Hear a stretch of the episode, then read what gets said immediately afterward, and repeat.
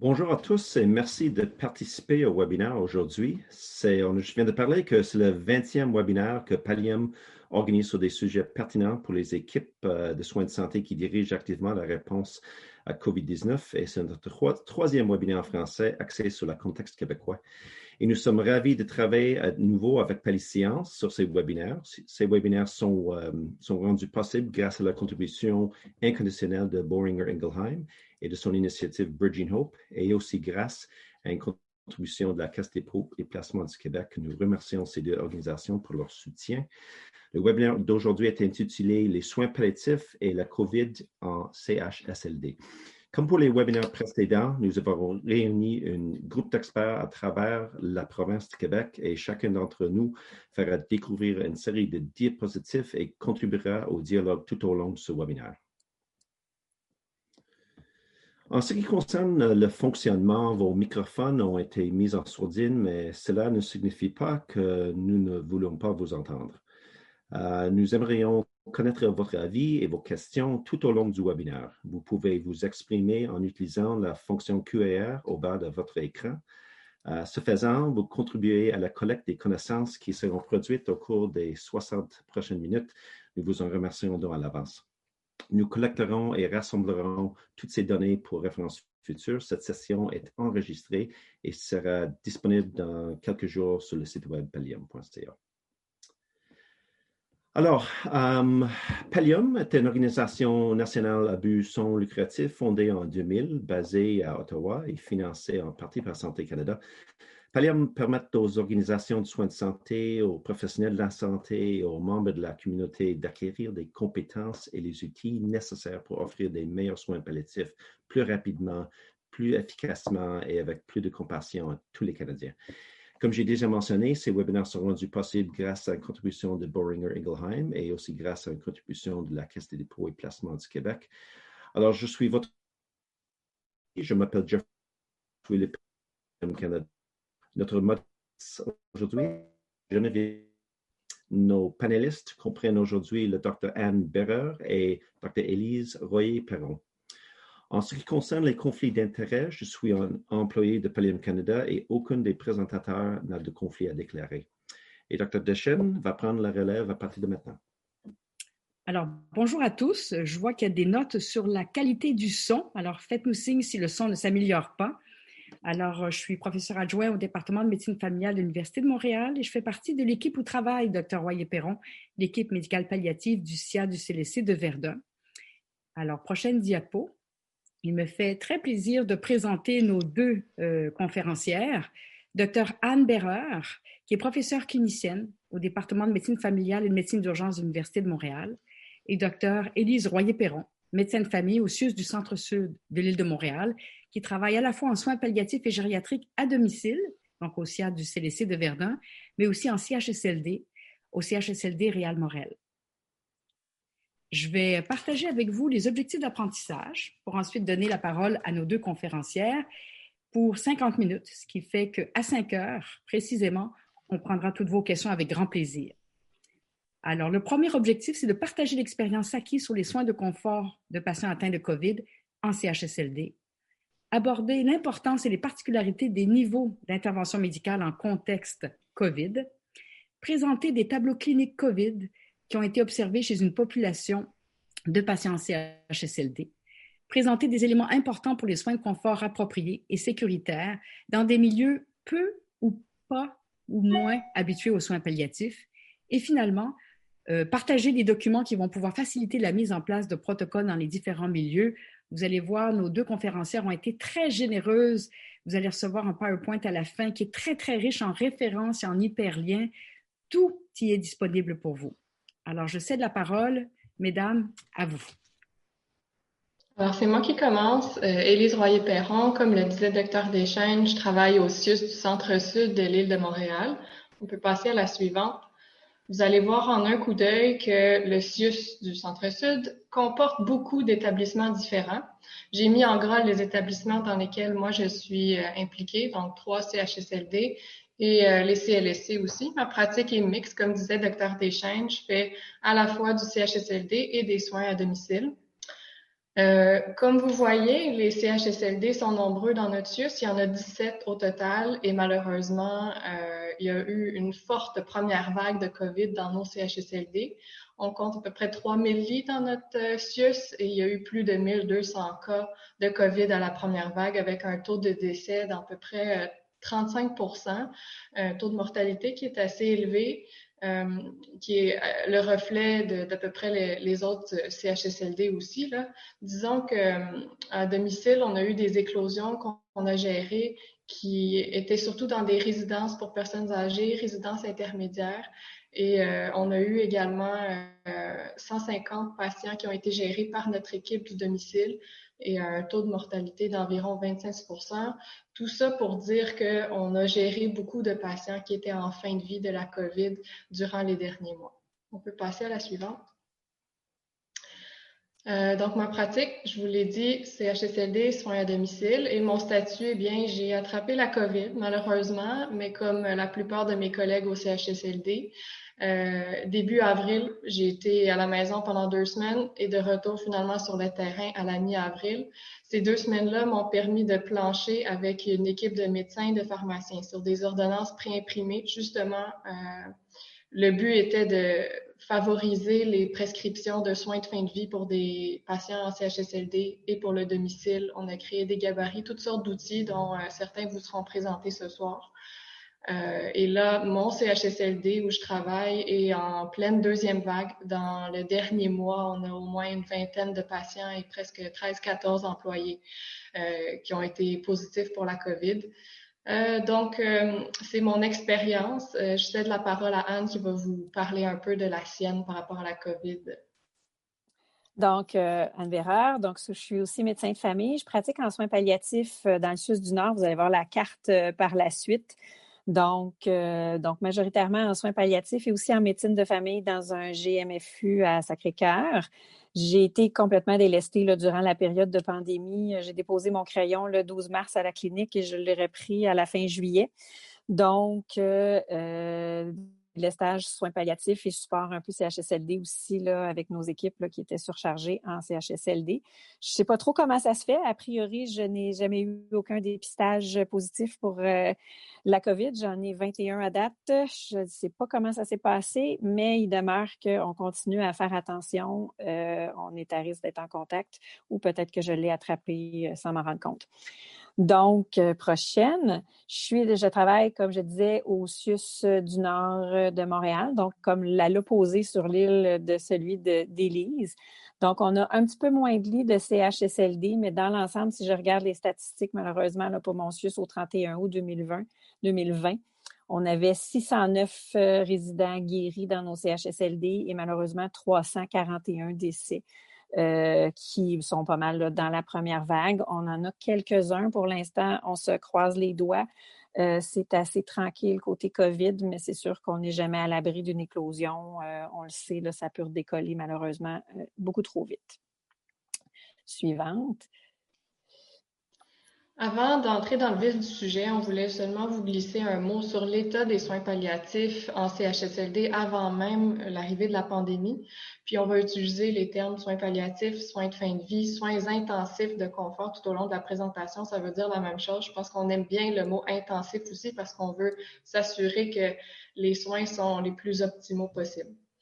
Euh, en CHSLD, disons que l'expertise des gens qui y travaillent est variable en termes de, soins palliatifs. La disponibilité pour les patients est inéquitable, à mon avis, à cause de ça, justement. Donc, euh, on remarque des fois quand on regarde les feuilles d'administration de médicaments que les patients reçoivent surtout de la médication quand telle ou telle infirmière travaille. Euh, c'est un peu étrange de penser qu'ils sont inégalement souffrants seulement certaines journées ou seulement sur certains quarts de travail. C'est relié à justement une opiophobie. Euh, les infirmières ont peur que le patient décède sur leur corps de travail. Donc, euh, avant même la pandémie, il y avait des formations qui étaient en cours parce que c'était déjà un enjeu connu. Donc, euh, les infirmières recevaient de la formation sur les soins de fin de vie, les médecins aussi. Il y a eu euh, des conférences qui ont été données pour tenter d'uniformiser les pratiques, améliorer les connaissances. Puis, il y avait un projet pilote qui était en cours dans plusieurs CHSLD où je travaille pour justement tenter d'optimiser les soins de fin de vie, d'identifier quels patients sont en fin de vie pour euh, intégrer aussi l'équipe au complet dans les soins à prodiguer. Euh, je vous ai mis un dessin d'une colombe parce qu'on identifie avec ce petit schéma-là habituellement au CHSLD nos patients qui sont en soins de fin de vie. Le but, c'est justement d'impliquer tout le personnel, de créer un environnement un peu plus calme pour permettre aux patients de partir dignement, en toute tranquillité. Arrive la pandémie, on a évidemment manqué de colombes. Certains patients n'ont pas été identifiés à temps comme étant des patients en soins de fin de vie.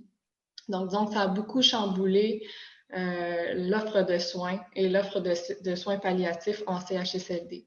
Nos décès, habituellement, c'est beaucoup plus des gens qui ont des troubles neurocognitifs, qui sont en fin de vie, des pneumonies d'aspiration, des gens qui se détériorent progressivement sur le plus long terme.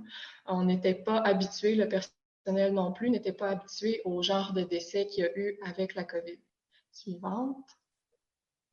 Arrive la COVID en CHSLD, étant donné que le personnel était déjà, disons, euh, beaucoup d'absentéisme et des postes vacants. Euh, c'était déjà très, très, très précaire en CHSLD avant même la COVID.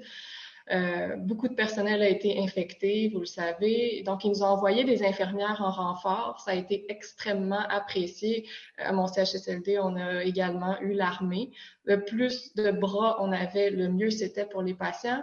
Mais ce qu'on perdait, c'est euh, l'approche et la connaissance du personnel régulier. On perdait donc, c'était difficile pour du personnel, non pas parce qu'ils n'étaient pas qualifiés, mais parce qu'ils ne connaissent pas le niveau de base des patients. Alors, sur une unité de 30 patients, quel patient est plus confus que d'habitude? S'ils sont tous un peu confus, c'est très difficile à, à distinguer. Alors, c'était euh, complexe d'évaluer des patients avec parfois des symptômes frustres. On va en parler plus tard. La COVID, peut, ça peut être un peu insidieux. Euh, il y a eu beaucoup de fins de vie simultanées, ce qui a été compliqué parce que les patients n'ont pas nécessairement reçu des soins optimaux. Euh, et euh, la logistique a compliqué aussi les choses. Là, vous êtes au courant déjà de toute façon, mais nos patients qui sont errants, qui respectent pas les isolements, nos lits étaient occupés à presque 100 donc, euh, il y a eu beaucoup d'embûches. Euh, une chose aussi qui a fait une grosse différence, c'est que la disponibilité des tests de dépistage n'était pas ce qu'elle est maintenant. Donc, euh, les patients qui décédaient de façon subite, probablement que si on avait eu des dépistages systématiques, on aurait pu les identifier comme étant porteurs peu symptomatiques et on aurait pu mieux se préparer à des fins de vie. Suivante. Donc, je cède la parole à Anne parce qu'avant de se rendre à des soins de confort, bien évidemment, il faut discuter d'où on en est et quels sont les objectifs de traitement. Donc, effectivement, c'est certain que euh, dans le contexte, bon, les niveaux d'intervention thérapeutique, c'est la base pour savoir un petit peu, euh, afin, comme je disais, pour voir vers où on s'en va, il faut savoir où est-ce qu'on est. Donc, vous connaissez tous la définition des niveaux d'intervention médicale. Plusieurs expressions qui peuvent varier d'un milieu à l'autre, niveau de soins, objectif de soins, choix thérapeutique, niveau d'intervention thérapeutique. On va aller plus vite, on va parler des NIM pour le reste du document. Donc, il demeure que, euh, une prochaine diapo, euh, vous savez que les niveaux de soins là, de les NIM depuis 2016 avec l'INES, on parle de A à D. C'est une responsabilité qui est médicale. Donc, le médecin ne peut pas déléguer cette tâche-là. Il y a plusieurs personnes qui peuvent participer à la discussion, plusieurs intervenants, mais il demeure qu'en bout de ligne, le médecin en est responsable. Évidemment, euh, les NIM pourraient faire l'objet d'une, voire deux euh, webinaires euh, facilement. Donc, c'est seulement certains petits éléments qu'on va revoir avec vous aujourd'hui parce qu'on juge que c'est quand même pertinent là, dans le contexte particulier de la COVID. vous allez voir, il y a plusieurs références effectivement à la fin du document. Donc, dès le départ, au niveau des NIM, il y avait une directive ministérielle de les réviser. Euh, je veux dire, c'était assez évident qu'on avait besoin de savoir, particulièrement dans les milieux de soins, dans les milieux de CHSLD, où est-ce qu'on en était. Mais on sait que déjà depuis longtemps, on constate que les niveaux de soins ne sont pas toujours déterminés de manière adéquate et c'est souvent simplement par manque d'information. Ça devenait très important, mais c'était plus vite dit que fait. Puis il restait tout l'élément de, des proportionnel à l'état de base du patient, le poids de la décision, de l'impression de prendre la décision pour les proches. Donc, c'était quand même beaucoup d'éléments à prendre en compte dans un contexte d'urgence. Donc, euh, petit élément qui me tient à cœur dans la prochaine diapositive, euh, c'est une réflexion qu'on a faite en club de lecture dans notre équipe de soins palliatifs au Sud du Nord à l'automne 2019, donc avant la pandémie. Un article en apparence banal, Should emergency department patients with end-of-life directives be admitted into the ICU? Donc, c'est simplement le questionnement de dire est-ce que des patients avec des directives de soins de fin de vie devraient être admis aux soins intensifs?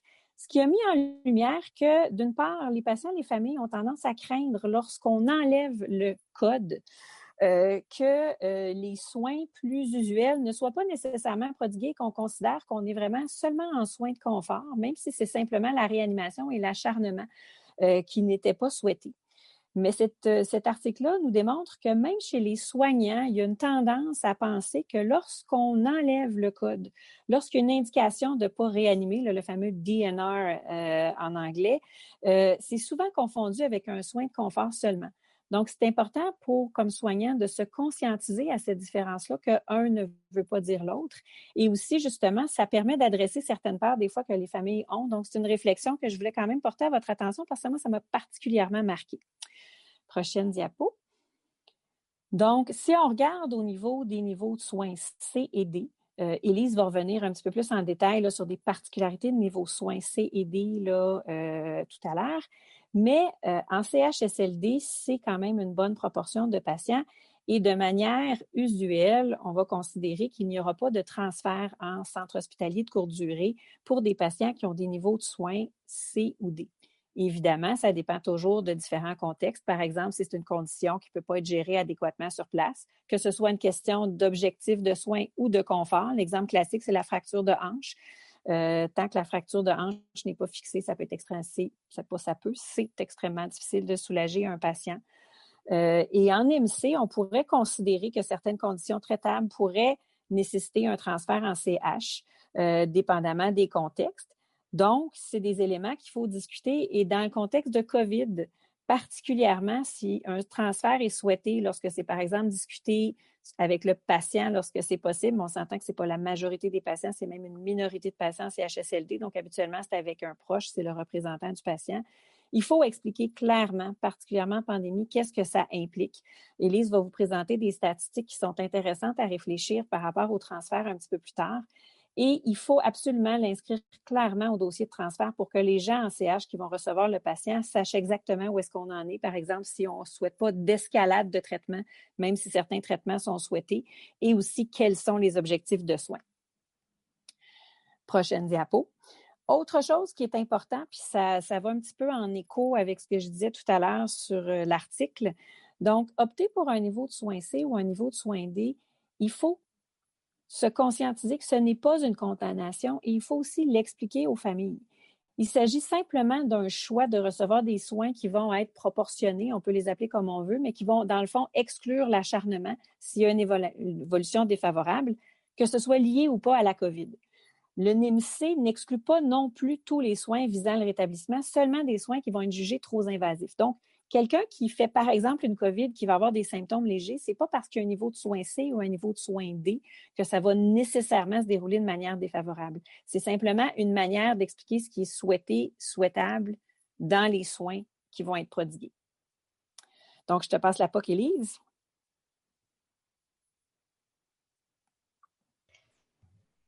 Oui, merci. Donc, euh, on se on parlera pas trop longtemps, en fait, des niveaux A et B. on va surtout se concentrer sur les niveaux C et D, mais je crois quand même que c'est important d'expliquer que pratico-pratique en temps de COVID, euh, un patient qui a un IM A, on va avoir un seuil de, transfert qui est très bas, donc moindrement que le patient présente une décompensation, on le transfère à l'hôpital. Mais le rôle du médecin en temps de COVID demeure euh, important parce qu'il doit connaître quels sont les corridors de transfert. Euh, donc, pour ceux qui n'ont pas eu de première vague ou qui ont eu peu de cas, ou même ceux pour qui les directives sont en changement, c'est important de s'informer localement. Euh, donc, dans vos milieux respectifs, advenant que j'ai un patient à transférer, selon le niveau de soins, où est-ce que je vais transférer mon patient?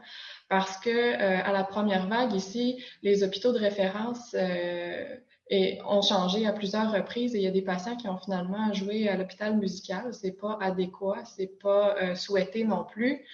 Donc, pour les A, pour savoir s'il y a un problème, où on les transfère. Les B, disons que là, en temps de COVID, il y a plus de, de discussions qui doivent être faites parce que euh, les patients en CHSLD, il y en a certains justement là qui sont plus jeunes, puis qui ont euh, euh, peut-être des niveaux B qui sont tout à fait adéquats. on veut savoir est-ce que le patient irait ou pas aux soins intensifs? c'est quelque chose qui est distinct de savoir si le patient serait intubé ou pas. Donc, même si le patient décide qu'il ne veut pas être intubé, ça n'annule pas l'accès aux soins intensifs. Donc, il y a des patients qui pourraient y être transférés pour avoir voie centrale vasopresseur, si c'est indiqué, bien évidemment, ou avoir euh, BIPAP, CPAP, qui sont dans un milieu avec la, la, la, pression négative. Donc, euh, connaître les disponibilités dans vos milieux, c'est important. Pour la majorité des patients, on va revenir à C. La majorité des patients seront C euh, l'objectif principal, c'est le confort et non la longévité du patient. Donc, on veut que le patient demeure confortable, peu importe l'issue de sa maladie. Je vous dirais que personnellement, j'ai beaucoup de questionnements par rapport à la place de l'optiflow pour des patients qui sont niveau C et qui sont quand même pas si mal, qui ont une qualité de vie pas si mal, qui n'ont pas trop de comorbidité. On en a certains en CHSLD euh, qui ont pas beaucoup de troubles cognitifs et qui pourraient collaborer. Donc, à la première vague, dans notre CIUS ici, euh, à, cause du doute par rapport aux aérosols et le petit flot, c'était beaucoup moins disponible. Actuellement, c'est plus disponible et disons que l'issue est pas encore claire. J'ai parlé à certains médecins euh, dans les hôpitaux près d'où je travaille et euh, il semblerait que c'est relativement confortable. Si le patient tolère une lunette nasale, ça pourrait être une issue, mais c'est quelque chose qui est certainement pas offert en CHSLD. Donc, pensez-y bien. Est-ce que ça vaut la peine de transférer un patient pour tenter un traitement si on n'est pas certain non plus s'il va s'en sortir ou pas? Euh, c'est pas évident. Toutes les autres euh, possibilités de traitement habituellement peuvent être faites en CHSLD. C'est sûr que ça dépend du plateau technique que vous avez, mais de plus en plus, les patients sont mis sous thromboprophylaxie, oxygène au besoin, soluté au besoin. Euh, il, faut, savoir aussi quand s'arrêter. Donc, des patients qui sont niveau D, certainement pas. On fera pas de prise de sang si on fera rien avec les résultats. Si on n'envisage même pas d'installer un soluté si le patient est déshydraté, ben, on va pas demander de prise de sang à ce moment-là. Advenant une issue défavorable, euh, on peut rediscuter avec la famille pour voir est-ce qu'on va cesser des traitements. Si on a mis de l'oxygène et qu'on voit que le patient continue de se détériorer, fait des détresses respiratoires, ben, on va s'assurer d'optimiser le confort avant de cesser le traitement puis offrir des soins intensifs de confort. Euh, on peut passer à la suivante. À quoi s'attendre? Donc, je vous présente, suivante encore, euh, le COVID, disons qu'on a des références.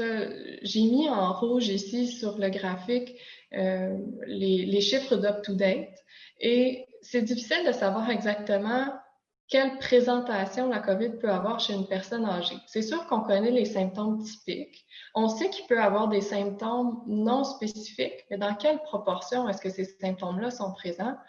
On a fait justement avec les, soins à domicile une étude sur tous les cas de COVID qu'on a gérés pendant la première vague. Donc, ça, c'est les chiffres pour 150 patients qui ont été infectés. Et c'est certain que c'est en résidence pour personnes âgées, résidence intermédiaire, mais disons que la clientèle est quand même similaire, peut-être un peu plus en forme que nos patients en CHSLD. J'ai pas d'étude pour le CHSLD et il y a une étude qui est en cours dans notre SUS pour étudier tous les patients qui ont eu la COVID, donc plus de 1200 dossiers, mais l'étude n'est pas encore réalisée, donc peut-être qu'éventuellement on aura plus d'informations, mais pour l'instant, je vous présente quand même les données que nous, on a recueillies en soins à domicile. Ce qu'on remarque, c'est que les patients faisaient possiblement moins de fièvre que ce qui est rapporté dans la littérature. Euh, et les autres symptômes qui étaient nommés dans, sur UpToDate ou dans les références sans nécessairement être chiffrés, bien, on voit que la déshydratation, la diminution des apports péros pour les patients gériatriques est assez fréquente. Donc, presque un patient sur quatre en souffrait. Euh, vous aurez les diapositives, vous pourrez vous y référer plus tard si vous voulez, mais bref, ce, ce, que je veux que vous reteniez, c'est que les symptômes peuvent être tellement vagues et frustrent, donc, moindre doute, on demande des tests de dépistage. La proportion des asymptomatiques est possiblement un peu plus faible aussi chez les personnes âgées. On peut passer à la suivante. Donc, je vous présente mes observations. C'est certain que c'est en toute humilité. Là, ce qu'on fait, c'est vraiment un témoignage. Ça ne veut pas euh, un, conseil d'experts. Mais bref, euh, avec tous les cas de COVID qu'on a eus en CHSLD et à domicile, il semble quand même avoir une certaine tendance. Donc, maintenant qu'on a les dépistages qui sont beaucoup plus disponibles, nos patients sont rapidement identifiés comme étant des COVID, puis beaucoup n'ont presque aucun symptôme quand on, reçoit le résultat positif. Donc, euh, à la première vague, étant donné qu'on avait peu de tests, comme je vous expliquais tantôt, il y a beaucoup de patients qui soudainement euh, avaient des détresses respiratoires ou des décès subis. Ben, c'est qu'on n'avait pas pu lever le drapeau pour dire ben, ce patient-là, c'est un COVID positif à temps. Donc, grosso modo, on a des cas légers habituellement des patients qui sont asymptomatiques ou peu symptomatiques, un peu de tout, des démissions de l'état général. Bon, anosmie, on a peu de patients qui sont capables de nous rapporter leurs symptômes, mais certains en ont.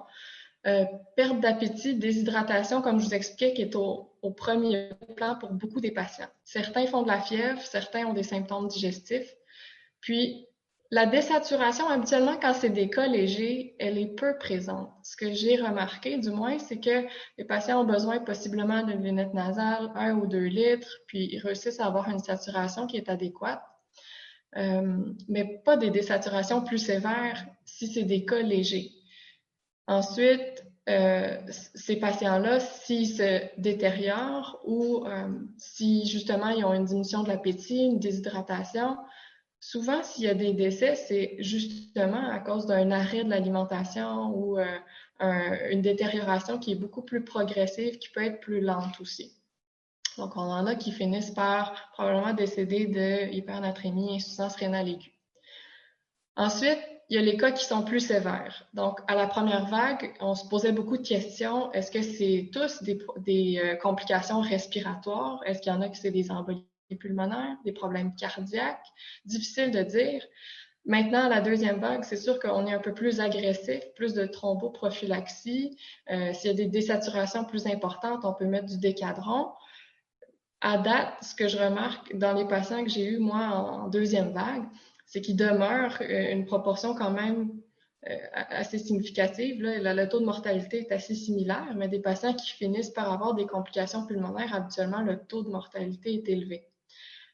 Ceux-là peuvent commencer une maladie qui, est asymptomatique ou peu symptomatique, mais habituellement, quand ça se détériore, c'est plus autour du jour 6, 7, ça commence à aller moins bien, les besoins d'oxygène sont élevés, les patients sont tachypnéiques, ils sont inconfortables. Puis, comme je vous explique, malheureusement, beaucoup des patients, s'ils se rendent à avoir ces critères de sévérité-là, vont décéder. Euh, on peut passer à la suivante. Comme je vous expliquais, l'étude du CHSLD n'est pas encore prête, mais euh, avant de vous parler du diagramme, je vous mets en contexte.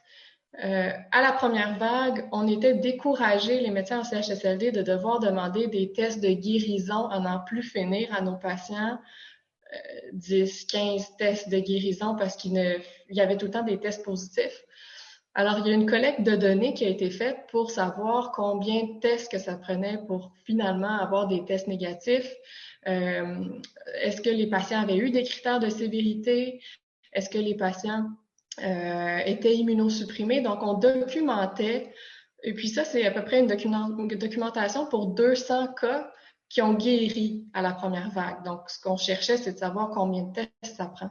Mais en même temps, vu qu'on documentait les critères de sévérité, c'est ce que je vous présente. Donc, dans les personnes, ces 200 cas-là de CHSLD qui sont guéris, il y en a 95% en fait des guéris qui n'avaient aucun critère de sévérité. Ce qu'on remarque, c'est que c'est très rare les gens qui ont des maladies légères qui ont des symptômes de sévérité dont on a parlé tout à l'heure, des symptômes respiratoires importants ou des altérations de l'état de conscience. Puis souvent, si c'est ça, c'est plus hypernatrémie, c'est plus en lien avec la déshydratation. Donc, euh, on va passer à la suivante. Je vais vous faire un petit topo de comment se sont passés les neuf derniers mois à mon CHSLD. Donc, j'ai deux étages de patients à mon CHSLD et j'ai Faites un graphique pour vous montrer quelle a été l'évolution de ces 60 patients-là au cours des neuf derniers mois. Ce qu'on remarque d'emblée, c'est qu'il y en a beaucoup plus qui ont eu la COVID que ceux qui ne l'ont pas eu. Donc, au haut du graphique, c'est tous ceux qui ont eu la COVID, puis en bas, il y en a peu qui ne l'ont pas eu. C'est un peu triste, mais c'est la réalité. Deuxième chose qu'on remarque, c'est qu'il y a eu beaucoup de décès. Et COVID il y a eu aussi des décès non COVID, parce qu'on sait que les patients à CHSLD sont déjà fragiles, des troubles neurocognitifs, des patients qui il y a quand même un taux de mortalité élevé, euh, même si on oublie la COVID. Donc, ça veut dire que le personnel a, eu à gérer et à faire des soins de fin de vie pour un nombre impressionnant de patients. Et là, j'ai même pas inclus les nouvelles admissions qu'on a eues. J'ai seulement compté les patients que j'avais dans mes lits au mois de mars pour savoir quelle est l'issue au mois de novembre. On peut passer à la suivante. Je vais vous parler plus spécifiquement de justement ceux qui ont eu la COVID. Je vous parle encore de mes patients, c'est un témoignage, c'est juste pour vous transmettre un peu les questionnements, les interrogations, puis le suivi de ces patients-là. Donc, dans les patients qui ont eu la COVID, euh, il y en a plusieurs qui sont décédés sur place au CHSLD. C'était des patients habituellement niveau C, niveau D, qu'on a gardés sur place et on a, offert, on a offert des soins de confort sur place. Euh, dans ceux qui sont décédés, il y en a trois qui sont décédés à l'hôpital. C'est des patients qui ont eu des complications pulmonaires. C'est la raison pour laquelle ils ont été transférés à l'hôpital. On avait quelques niveaux B au CHSLD et en général, les niveaux B qui ont été transférés à l'hôpital parce qu'ils désaturaient malgré un 4 litres d'oxygène sur place, des patients qui n'allaient pas bien, euh, il n'y en a pas qui sont revenus. En fait, pas dans ceux que moi j'ai gérés. Donc, ça me repose le questionnement, est-ce que ça vaut la peine de transférer un patient qui complique de plus en plus au niveau respiratoire? Si c'est pour aller décéder à l'hôpital, ça vaut pas trop la peine. Je pense qu'il reste encore le questionnement par rapport à l'optiflow. Est-ce que les taux de mortalité seront diminués à l'hôpital? Donc, un patient qui peut être mis sur support ventilatoire qui est un peu plus efficace que juste une lunette nasale. Euh, peut-être ça pourra augmenter la survie à suivre. Euh, on remarque aussi qu'il y a des patients qui se sont détériorés des DEG du long terme, donc des patients qui finalement allaient pas trop mal. On a fini par dire ben ils sont guéris, mais qui n'ont jamais remonté la pente. Donc, il y a une certaine proportion de patients qui décèdent un peu plus tardivement. Puis de ceux qui sont en vie, qui ont vaincu la COVID, qui sont guéris, ben, il y en a deux qui sont encore en zone rouge parce qu'on est en éclosion, donc sont en train de vivre leur COVID. Et il y en a deux qui ont été transférés à l'hôpital à cause de la COVID, mais pas pour des symptômes euh, ou des critères de sévérité. C'est pour d'autres complications qui sont arrivées en même temps que la COVID. Une, c'était pour FA rapide, puis l'autre pour euh, de l'hémodialyse, donc un patient qui était connu hémodialysé qui devait juste avoir des traitements plus fréquents. Mais bref, ça me reste en tête qui on transfère, qui on transfère pas. Et euh, ce sur quoi on veut surtout se pencher, c'est le confort. Donc, ceux qui vont décéder, ceux qui vont rester dans nos lits, quels symptômes est-ce qu'on va vouloir soulager, puis comment? Euh, je laisse la parole à Anne pour que vous démystifiez tout ça. Anne, on t'entend pas. J'avais oublié mon micro. Merci, Elise. Donc, euh, oui, effectivement, malheureusement, comme Élise vous l'a mentionné, euh, on est dans un contexte où on parle de soins palliatifs. Donc, on a malheureusement plusieurs patients chez qui on va viser principalement le confort. Donc, pour faire un petit historique un petit peu, prochaine diapo, euh, il y a eu évidemment beaucoup de, de, logistique, Élise en a parlé, là, au niveau lié à la COVID. Par contre, ce qu'on a pu observer, nous, de notre côté, puis je vous dirais que j'ai quand même parlé à des médecins de différents milieux. J'ai parlé, je vous parlais malheureusement de 341 décès euh, dans notre SUS, dans les CHSLD. J'ai probablement parlé aux médecins, aux équipes de médecins qui se sont occupés d'une forte majorité de ces patients-là. Donc, d'un point de vue pharmacologique, euh, ce qu'on a observé, c'est que les soins de confort COVID sont pas très différents de nos soins de confort usuels, que ce soit au niveau des doses, au niveau des médications utilisées pour euh, soulager les différents symptômes. De la même manière qu'en soins palliatifs usuels, on a des patients qui sont plus réfractaires. Ça peut arriver en contexte COVID, mais on n'a pas eu l'impression, on n'a malheureusement pas eu encore, nous, la, la, chance de pouvoir faire des études aussi précises qu'Élise. En tout cas, chapeau parce que vous avez fait un excellent travail. Mais en termes d'impression, en termes observationnels, on n'a pas l'impression qu'on a eu plus de difficultés à soulager ces patients-là. Prochaine diapo. Donc, si on regarde mars-avril 2020, on était dans la première vague, il y avait une urgence euh, de prodiguer des soins de confort si c'était nécessaire et on se rendait compte que les milieux et les intervenants euh, qui allaient être confrontés à la situation étaient moins familiers. On avait besoin de pouvoir donner des soins de confort qui demeuraient dignes et sécuritaires malgré les zones de guerre. J'ai jamais fait la guerre, heureusement, mais je pense que ce qu'on a vécu dans nos CHSLD est probablement ce qui se rapproche le plus de ce qu'on peut nous décrire comme des zones de guerre. Donc, on devait pouvoir offrir des soins comme ça sécuritaires le plus possible. Il y a eu toutes sortes d'avenues proposées qui finalement étaient valables et équivalentes par les différentes équipes de soins palliatifs. Évidemment, euh, dans mon contexte particulier, prochaine diapo, je vais vous parler de ce qu'on a fait là, dans le CIUS du Nord. Donc, dans le contexte d'urgence, on a mis euh, toutes nos expertises en commun, des conférences téléphoniques, des Zooms, des courriels, des appels. C'était urgent de pouvoir offrir un support à nos collègues qui se retrouvaient avec des éclosions. Euh, dès le 22 mars, on a eu la première éclosion à Notre-Dame de la Merci. Alors, rapidement, nos objectifs, ça a été de supporter les équipes des secteurs moins familiers, optimiser le confort dans un contexte qui était complètement inédit, limiter aussi les risques d'erreur. On était dans l'urgence, on était dans un contexte où tout allait extrêmement vite. Euh, donc, on a eu le choix à faire d'une espèce de standardisation versus ce qu'on fait habituellement en soins palliatifs, où on va vraiment vouloir personnaliser le plus possible euh, tout ce qu'on fait comme médication, comme ajustement pour vraiment viser le confort très, très précis chez nos patients. Mais on a dû faire un choix d'essayer de standardiser.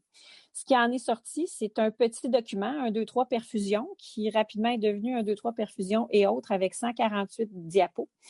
Euh, c'est assez long à lire. Donc, on a décidé de faire des petits guides simplifiés, heureusement, des petits euh, one-pager qui sont en fait des deux, trois pages pour chacune des catégories. Vous allez avoir les références à la fin. Donc, il y en a pour les médecins, pour les infirmières, pour pouvoir euh, rapidement devenir familier avec les soins de confort. Prochaine diapo. Petit mot sur la pénurie de médicaments. Donc, euh, dans la première vague, euh, la pénurie de plusieurs médicaments, qu'elle ait été réelle ou appréhendée, ça a forcé des choix thérapeutiques durant la première vague. Donc, vous allez voir dans les documents du CIUS du Nord euh, une faible concentration au niveau des perfusions que je vais vous présenter tout à l'heure. ça a quand même bien fonctionné, mais dans le but d'économiser les médicaments, d'en perdre le moins possible, on voulait mettre, utiliser le, le moins possible de médicaments. Donc, il y a eu des enjeux de ce côté-là. Euh, actuellement, au niveau des, euh, pénuries, il n'y a pas de pénurie significative au Québec. La dernière vérification que j'ai faite avec nos pharmaciens, il y a certaines allocations, entre autres au niveau du méthotriméprazine, le Nozina, qui peuvent être un petit peu limitées, mais pour l'instant, d'un point de vue clinique, en tout cas chez nous, euh, il n'y a pas de, de pénurie significative. Prochaine diapo. Donc, au niveau des doses de médicaments, je l'ai soulevé un petit peu tout à l'heure. Euh, nos doses en soins palliatifs COVID versus non-COVID pour nous ont été comparables. Donc, la majorité des cas de COVID rencontrés, les doses utilisées ont été comparables aux soins de confort usuels adaptés au contexte de chaque patient. Donc, Évidemment, euh, dans un contexte euh, de, soins palliatifs, on a des patients qui vont répondre à des petites doses, on a des patients qui vont répondre à des plus grosses doses, puis on a aussi des patients qui sont naïfs et qui ne le sont pas.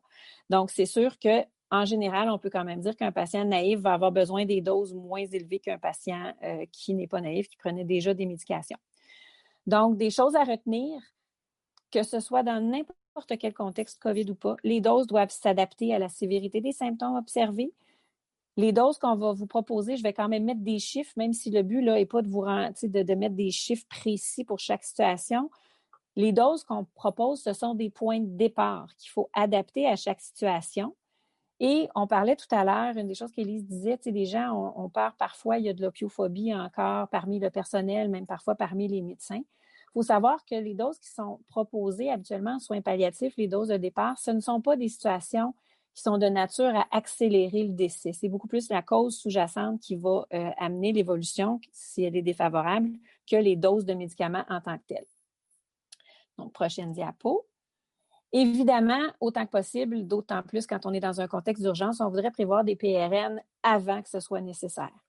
Je pense que c'est assez clair que quand on est dans un niveau de soins où clairement on vise le confort, un MD, je pense qu'on peut d'emblée prévoir des PRN. Une ordonnance PRN, de toute façon, c'est pas reçu s'il n'y a pas de symptômes. C'est évident qu'il faut que la prescription soit claire. Euh, des fois, les infirmières, surtout dans les milieux pas habitués, mais il demeure qu'une prescription claire qui est PRN ne sera pas reçue s'il n'y a pas de symptômes, donc elle ne met pas évidemment le patient en danger. Dans un IMC, on pourrait probablement, dans certaines situations, prévoir des PRN d'emblée. Par contre, ça va évidemment dépendre du contexte. Il va falloir parfois évaluer le patient vers quoi on s'en va, qu'est-ce qu'on fait. Mais je pense que dès qu'il y a des symptômes défavorables qui vont apparaître, je pense qu'il faut s'assurer d'avoir un mécanisme pour statuer rapidement pour être sûr de ne pas passer à côté du confort. Puis encore une fois, je pense que je vais le dire, c'est un take-home message, une médication de confort euh, plutôt appropriée ça ne va pas précipiter une évolution défavorable. C'est vraiment la maladie sous-jacente. Donc, si on regarde, parce qu'il faut bien mettre un petit peu de chiffres, euh, donc, des ordonnances PRN, c'est un point de départ. Donc, pour avoir une idée, un patient naïf aux opiacés, on va utiliser habituellement quand même, particulièrement dans un contexte COVID, on va l'utiliser en sous-cutané. Euh, on pourrait par contre utiliser le Péros. Je ne l'ai pas mis par choix de ne pas vous surcharger avec euh, des doses de médicaments, mais les principes avec les conversions demeurent les mêmes. On va favoriser l'hydromorphone, entre autres, s'il y a une insuffisance rénale ou euh, qu'elle soit chronique ou aiguë, avérée ou présumée. Puis, on va évidemment ajuster selon le gabarit du patient. Pour vous donner une idée en termes de dose de départ, donc morphine 2.5 ou hydromorphone 0.5, sous cut qu'une heure PRN, c'est une dyspnée, douleur ou tout sévère, c'est des doses de départ qui sont assez communes. Par exemple, morphine 2.5, ça équivaut à l'équivalent de deux empracettes. Pour les docteurs qui ont quelques cheveux gris comme moi, les plus jeunes, vous, les connaissez moins, les empracettes, mais c'est un classique, deux empracettes aux quatre heures, par exemple, quand on va chez le dentiste après avoir arraché une dent. C'est une dose qui est tout à fait euh, relativement petite, mais chez nos patients plus âgés, CHSLD, c'est des doses qui habituellement sont des points de départ tout à fait adéquats dans la plupart des situations.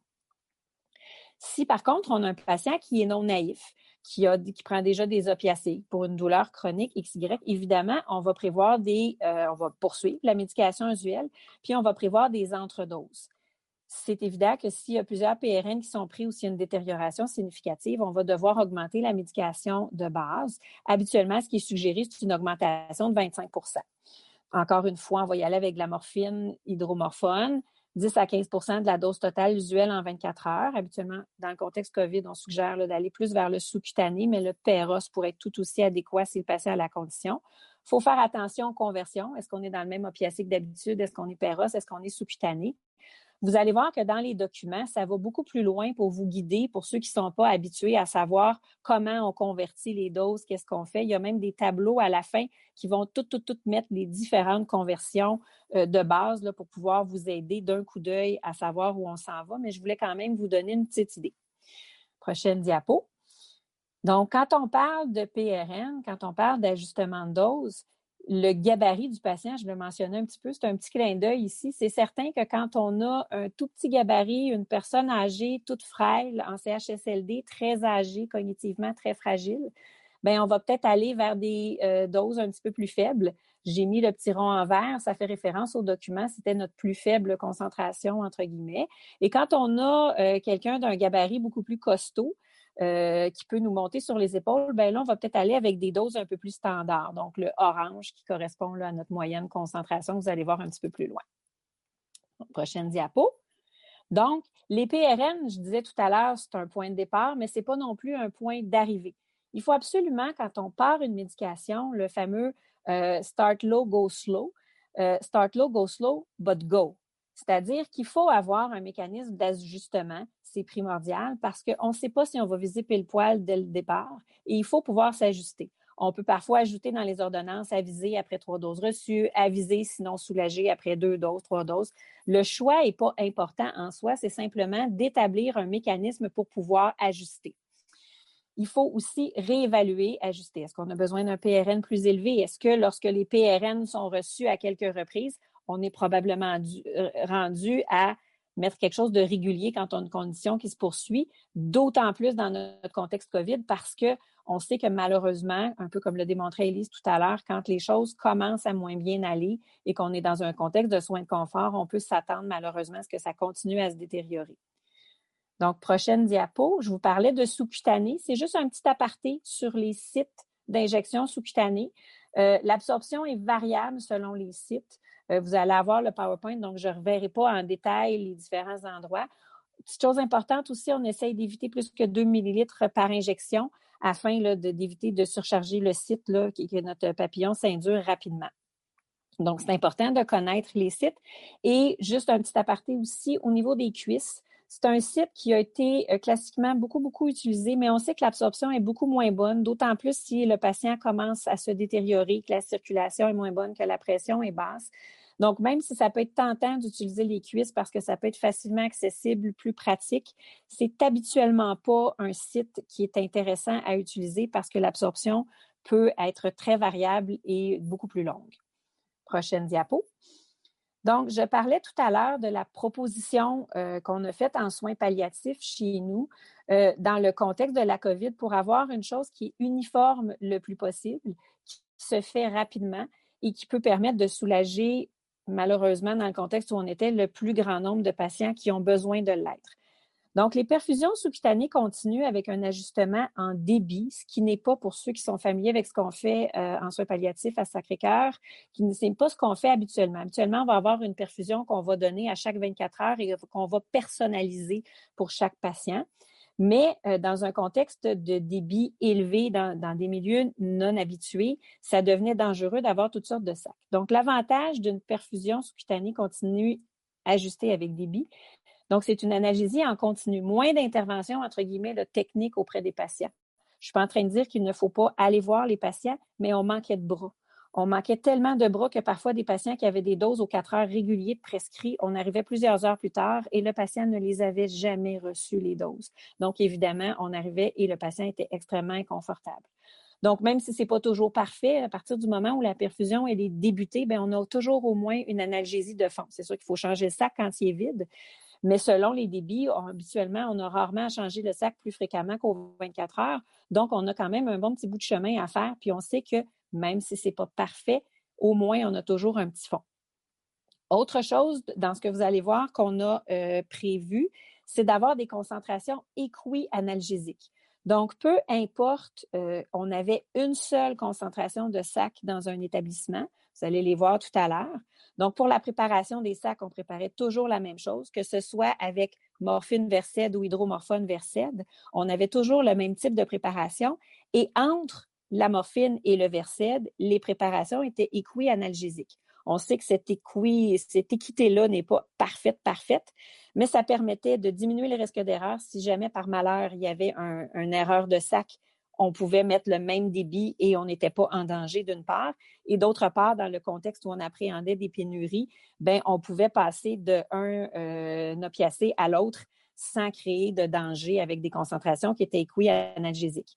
L'autre chose aussi qui était très, très importante pour nous, c'est la gestion des tubulures, ces, changements de concentration. Dans les pompes volumétriques qu'on utilise, dépendamment des types de pompes, il y a certaines tubulures chez nous qui pouvaient aller jusqu'à 17 millilitres. Donc, si on a un débit à 4 CCR, évidemment, ça nous donne un 4 heures avant que ce qu'on a dans la tubulure soit passé au patient.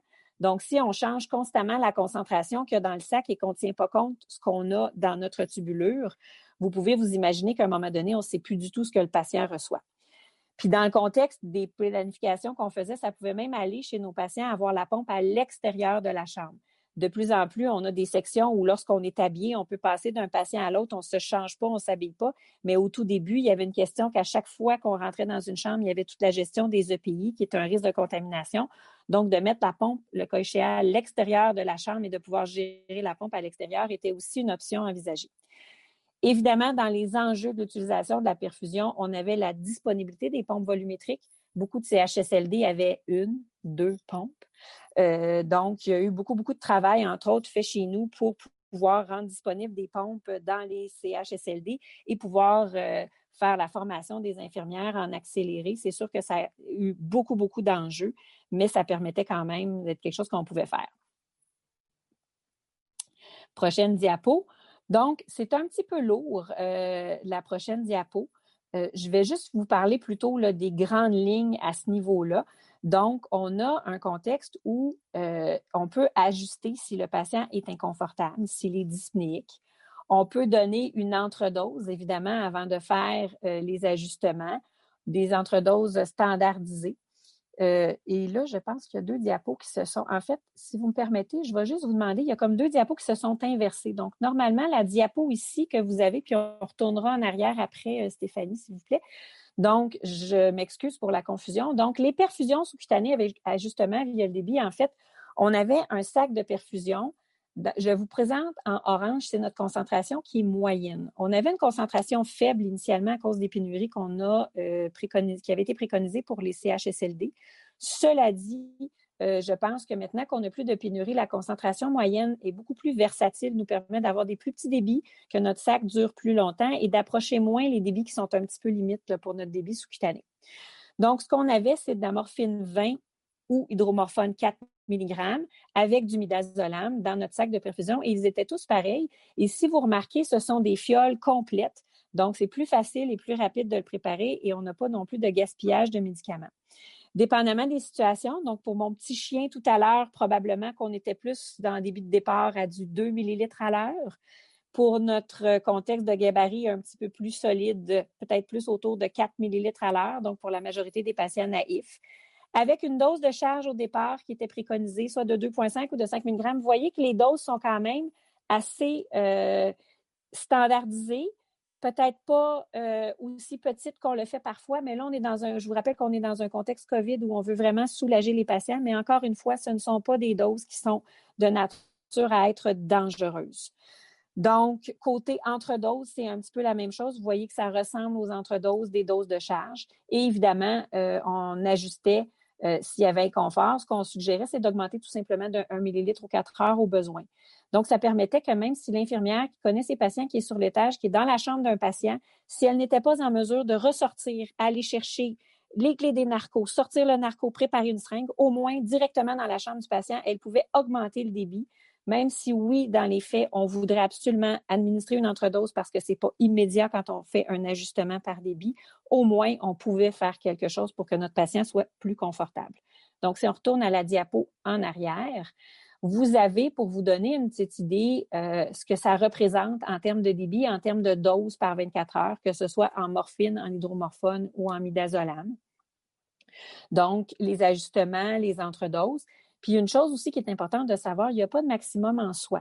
De la même façon que pour les PRM tout à l'heure, c'est un point de départ qu'on va ajuster en fonction de l'état du patient pour atteindre un confort le plus rapidement possible, évidemment, mais de manière sécuritaire, puis sans, euh, en bon, euh, on va dire en bon québécois, overshooter. Donc, si on, retourne à la diapo suivante, évidemment, euh, il demeure que les pompes volumétriques ne sont pas partout. Donc, un des éléments qu'Élise va vous parler qui peut être utilisé peut-être plus difficilement, nous, on n'a pas eu la possibilité vraiment de l'utiliser parce que les pompes ont été rendues disponibles. Il y a les fameux biberons, les pompes élastomériques. Donc, euh, Élise? Suivante, oui. Alors, vous avez deux photos. Les biberons étaient déjà utilisés là, pour des indications hautes, chimio, antibio. Euh, on a adapté ça à la manière de la pandémie pour euh, des perfusions d'opiacés.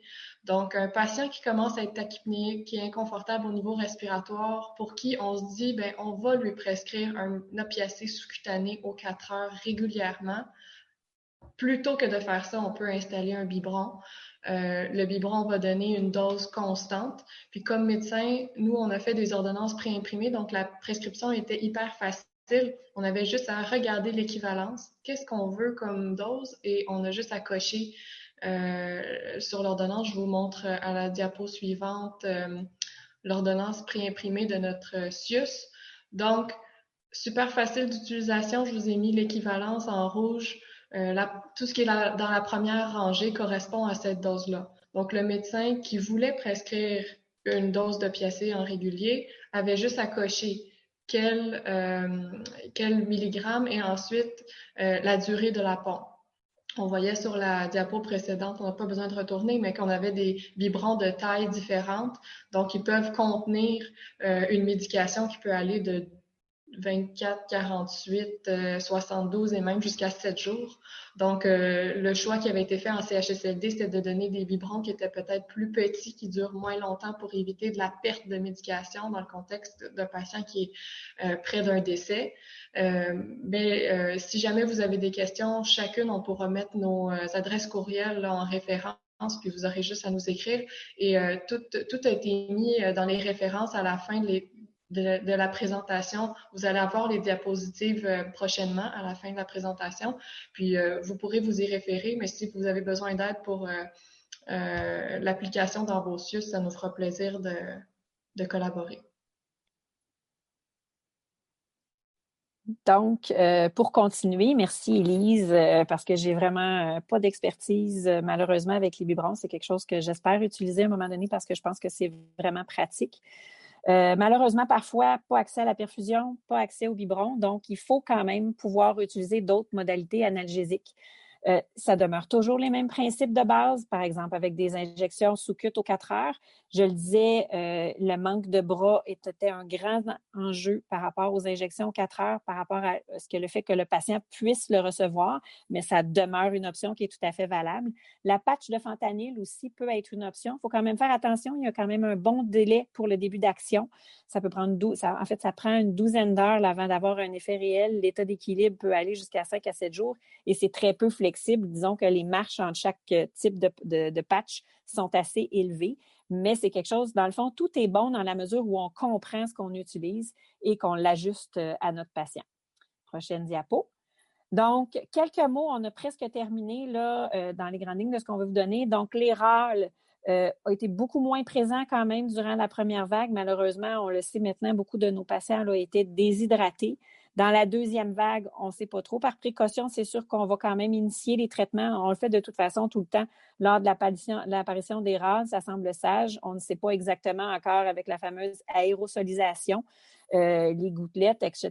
Donc, c'est sûr qu'on va traiter. Ce sont des traitements standards, donc avec la scopolamine, glycopyrrolate, qui sont les, médications usuelles. Puis évidemment, si on a une surcharge volémique qui est soit réelle ou relative, donc que le patient est plus capable de gérer son volume circulant, on va utiliser euh, le furosémide en sous-cutané. Le furosémide, c'est du 10 mg par millilitre. Semble-t-il qu'il y un furosémide plus concentré qui s'en vient sur le marché. Je pense que pour nous, ça va être vraiment euh, très, très utile. Cela dit, comme c'est très peu concentré, je vous ai parlé tantôt qu'en sous-cutané, on essaie de pas donner plus que 2 millilitres à la fois dans un site. Donc, parfois, on va avoir besoin de le donner en plusieurs sites. En COVID, quand on avait besoin de rentrer dans les chambres avec un EPI, on a même donné plus de sites pour rentrer moins souvent. Puis, si vous avez un accès IV qui est beau, gardez-le, entre autres, pour le furosémide. On peut donner facilement 80 mg IV sur deux minutes sans mini-perfuseur, simplement en le donnant lentement. Puis évidemment, autant que possible, n'oubliez pas la sonde urinaire parce que tout le monde sait comment un globe, ça peut être inconfortable. Prochaine diapo. Malheureusement, on sait qu'il y a des patients aussi qui vont avoir des détresses respiratoires. On a utilisé nos protocoles de détresse usuels avec succès chez nos patients COVID. Euh, les protocoles de détresse à Montréal, les protocoles de détresse à Québec peuvent être un petit peu différemment. Ça, ce que je vous ai mis ici, c'est ce qu'on utilise couramment à Montréal. Euh, mais dans l'ensemble, c'est d'utiliser les protocoles usuels et de les ajuster aux besoins. Euh, encore une fois, les doses utilisées ne sont pas de nature à causer le décès si jamais l'évolution s'en allait pas vers ça, dans la mesure où c'est bien utilisé puis donné pour une détresse respiratoire réelle. si la réponse n'est pas satisfaisante, évidemment, on va ajuster les doses. Par ailleurs, chose très, très, très importante, quand un patient nécessite un protocole de détresse respiratoire, de manière évidente, si par la suite il est apaisé parce que la cause de la détresse n'était pas mortelle dans l'immédiat, il faut absolument ajuster l'analgésie de base parce que, évidemment, le patient, quand il va avoir cuvé, entre guillemets, le protocole de détresse, on ne veut pas qu'il se retrouve encore inconfortable. Donc, il faut faire les ajustements nécessaires. Donc, on est, on est il reste une minute. Ça, ça va, Geneviève? En fait, il, est 5 heures. Il est 5 heures, mais prends ta minute. Prends ta minute. Il, reste juste la il reste juste la petite conclusion. Donc, si on regarde, prochaine diapo, euh, je ne suis pas très arc-en-ciel et ça va bien aller, mais j'ai voulu quand même vous mettre. On a vu malgré tout dans toute cette maudite pandémie, on a vu beaucoup de belles choses qui se sont passées et on a même vu des arc-en-ciel doubles à Montréal. C'est vraiment une photo réelle à Montréal le 1er juin. Donc, euh, j'ai vu passer des questions pendant la, présentation. Les documents, vous allez tous les avoir en lien euh, Google Drive qui fait que si jamais on a des mises à jour, vous y avez accès. Donc, vous avez beaucoup plus de détails que ce qu'on peut vous transférer euh, en, une petite heure. Et petits trucs logistiques aussi qui sont mentionnés dans les documents. Très important, connaître son milieu, connaître le matériel disponible, des alliés, vos équipes, vos pharmaciens, vos infirmières, tous les intervenants, les préposés, tout le monde. Il faut juste s'adapter, être créatif, juste assez aussi. Il ne faut pas aller trop loin non plus. Il ne faut pas hésiter à demander de l'aide, comme, comme euh, Evelyne disait, euh, Élise disait, excuse-moi, je viens de te rebaptiser. Donc, n'hésitez pas si vous avez besoin d'aide, si vous voulez mieux comprendre. Euh, et aussi, on a des ordonnances à compléter que vous pouvez imprimer au besoin qui vont vous aider. Je l'ai même mis en format Word si vous voulez les modifier pour vos milieux. Donc, n'hésitez pas, c'est vraiment ensemble qu'on va pouvoir s'en sortir. Merci beaucoup à toutes les deux. Merci pour une présentation magnifique, très dense. En fait, tellement dense et complète qu'il y a très peu de questions. Je pense que vous avez déjà répondu à la plupart des questions que les gens avaient en tête, mais j'en ai une qui vient de rentrer qui est intéressante et euh, je laisse le choix à celle qui veut répondre. Vous avez parlé tout à l'heure de la thromboprophylaxie, quel serait le patient cible pour cette thromboprophylaxie? Est-ce que ça a rapport avec le NIM, et si jamais vous donnez la thromboprophylaxie, faites-vous des prises de sang de suivi? Élise, tu l'as peut-être plus expérimenté que moi. Hein? Euh, je vais vous donner un peu mon vécu là-dessus, mais juste avant, pour euh, toute l'auditoire qui travaille en CHSLD, il y a une communauté de pratique pour les médecins en CHSLD qui a été créée par des collègues de Monsius, qui est génial. Il y a eu des présentations là-dessus et il y a des webinaires spécifiquement, donc une heure spécifiquement sur les corticos et la thromboprophylaxie en CHSLD en temps de COVID. Donc, euh, ça va être beaucoup plus complet que ce que je peux répondre en quelques secondes. Mais euh, ce qui est recommandé, en fait, c'est de donner de la thromboprophylaxie pour les patients qui sont immobilisés et ce qui est la majorité de notre clientèle en CHSLD. Donc, à moins de contre-indications, pour l'instant, pour la deuxième vague, les niveaux D, effectivement, je ne donne pas de thromboprophylaxie parce que je ne fais pas de labo et que de toute façon, si leur qualité de vie est si mauvaise, euh, on veut juste du confort. On ne veut pas prolonger ou on ne veut pas nécessairement éviter une embolie pulmonaire. On veut laisser le cours de la maladie. Donc, niveau D, non. Niveau C, oui, euh, moi, j'initie des thromboprophylaxies euh, et prise de sang, disons que si on met un Lovenox en fonction du poids, euh, habituellement, moi, je fais une prise de sang de contrôle pour essayer de limiter la quantité de labo. Et euh, souvent, c'est comme au jour 6 euh, après l'initiation, le 6-7 après l'initiation pour s'assurer qu'il n'y a pas de thrombopénie secondaire. J'ai une autre question qui est rentrée au début de la présentation. Avez-vous déjà eu des formes hyperalgésiques avec des myalgies importantes, donc des patients qui souffraient beaucoup? Euh, Élise, toi, de, euh, de ton côté, est-ce que tu as vu des choses particulière? On en a eu en CHSLD, j'ai mm-hmm. pas eu beaucoup de cas. Euh, je pense que parce que justement, on les hydratait un peu plus, puis on avait accès plus facilement à des solutés, à des labos, à des prises de sang. Dans nos résidences pour personnes âgées en soins à domicile à la première vague, on en a certains qui se plaignaient de myalgie, mais jusqu'à quel point est-ce que c'était lié à un état de déshydratation et à une espèce de diminution de l'état une mission de l'état euh, général secondaire, c'est difficile à dire. Euh, puis souvent, ils sont pas capables, en fait, de nous répondre, euh, mais des patients qui gémissaient puis qui étaient difficiles à évaluer, on en a eu. Pour certains c'était difficile parce qu'on connaissait pas leur état de base, surtout dans les résidences pour personnes âgées où c'est la première fois où on évaluait les patients qui n'étaient pas connus de nos équipes. Mais certains étaient souffrants. Euh, des fois, du Tylenol était suffisant pour les soulager. Ça a l'air un peu niaiseux, mais hydratation, Tylenol, des fois, c'était tout ce que ça leur prenait. Euh, certains euh, étaient plus inconfortables, puis on a initié des petites doses d'opiacés, puis ça les aidait aussi. Puis, de mon côté, effectivement, j'ai eu la, même expérience, que ce soit avec des patients de clientèle soins palliatifs, autre cause qui malheureusement ont attrapé la COVID, ou des patients qui étaient COVID en CHSLD. Je suis d'accord avec Élise. Des fois, c'était très difficile, d'autant plus que c'est des patients. Moi, ce pas des patients que je connaissais quand j'étais au CHSLD. Donc, je pouvais constater qu'il y avait un inconfort chez le patient. Mais dans la majorité des cas, en fait, personnellement, tous les cas que j'ai vus ont répondu à des relatives petites doses, même dans certains cas de Tylenol aussi, mais à des relatives petites doses d'opiacés. Puis on voyait que les patients, quand même, étaient beaucoup plus confortables par la suite. Mais est-ce que c'était exactement des myalgies, des douleurs d'inconfort, de l'ankylose? J'avoue que je, ne peux pas vraiment le dire. Je, je, mets plus sous le vocable inconfort. Une autre question euh, intéressante. Croyez-vous que l'oxygène qu'on donne à ces patients lorsqu'ils désaturent, est-ce que ça aide vraiment au confort? On sait que dans les autres pathologies, souvent on ne mesure plus la saturation lorsqu'on est en fin de vie. Est-ce que pour les cas de COVID, vous avez fait exception et que vous avez monitoré vos traitements à l'oxygène avec la saturation? Puis aviez-vous des cibles? Je dirais que euh, je peux répondre de mon côté, Elise. Honnêtement, dans la période de la première vague, avoir des températures puis des rythmes respiratoires était un parcours du combattant. Donc, euh, avoir des saturations puis gérer directement des saturations, ça n'a pas été quelque chose qu'on a pu beaucoup faire, d'autant plus chez des patients qui étaient en soins de confort. Donc, j'aurais tendance à dire que de notre côté, on a fait comme d'habitude, c'est-à-dire aux deux pour confort. Euh, mais il y a eu des cas, effectivement, où c'est des patients qui étaient soit en niveau B, C, qui commençaient juste à se détériorer, où la saturation euh, était suivie. Puis on a vu avec les COVID, effectivement, que la saturation était plus basse, mais j'avoue que je n'ai pas de données, là, puis ça ne me vient pas suffisamment clair à l'esprit en ce moment pour essayer de corréler les deux. Mais sûrement que c'est des données qui vont sortir là, dans le futur. Une autre question. Quelqu'un se demandait si vous aviez hydraté par voie sous-cutanée, donc l'hypodermoclise. Vas-y, Anne, je sais que tu as, ah, des expériences à partager là-dessus. Oui, ben en fait, on l'a fait, je l'ai fait à quelques reprises. Euh, c'est pas toujours simple. Puis on a, tu sais, l'hypodermoclise, qui est l'hydratation sous-cutanée, c'est une expertise qui avait il y, a de, il y a plusieurs années, qui se faisait couramment, s'est beaucoup perdu parce que dans un contexte soins palliatifs, palliatif, on se rend compte qu'en toute fin de vie, l'hydratation a probablement pas mal moins de bénéfices que de, que de désavantages et d'effets secondaires. Donc, c'est beaucoup moins utilisé.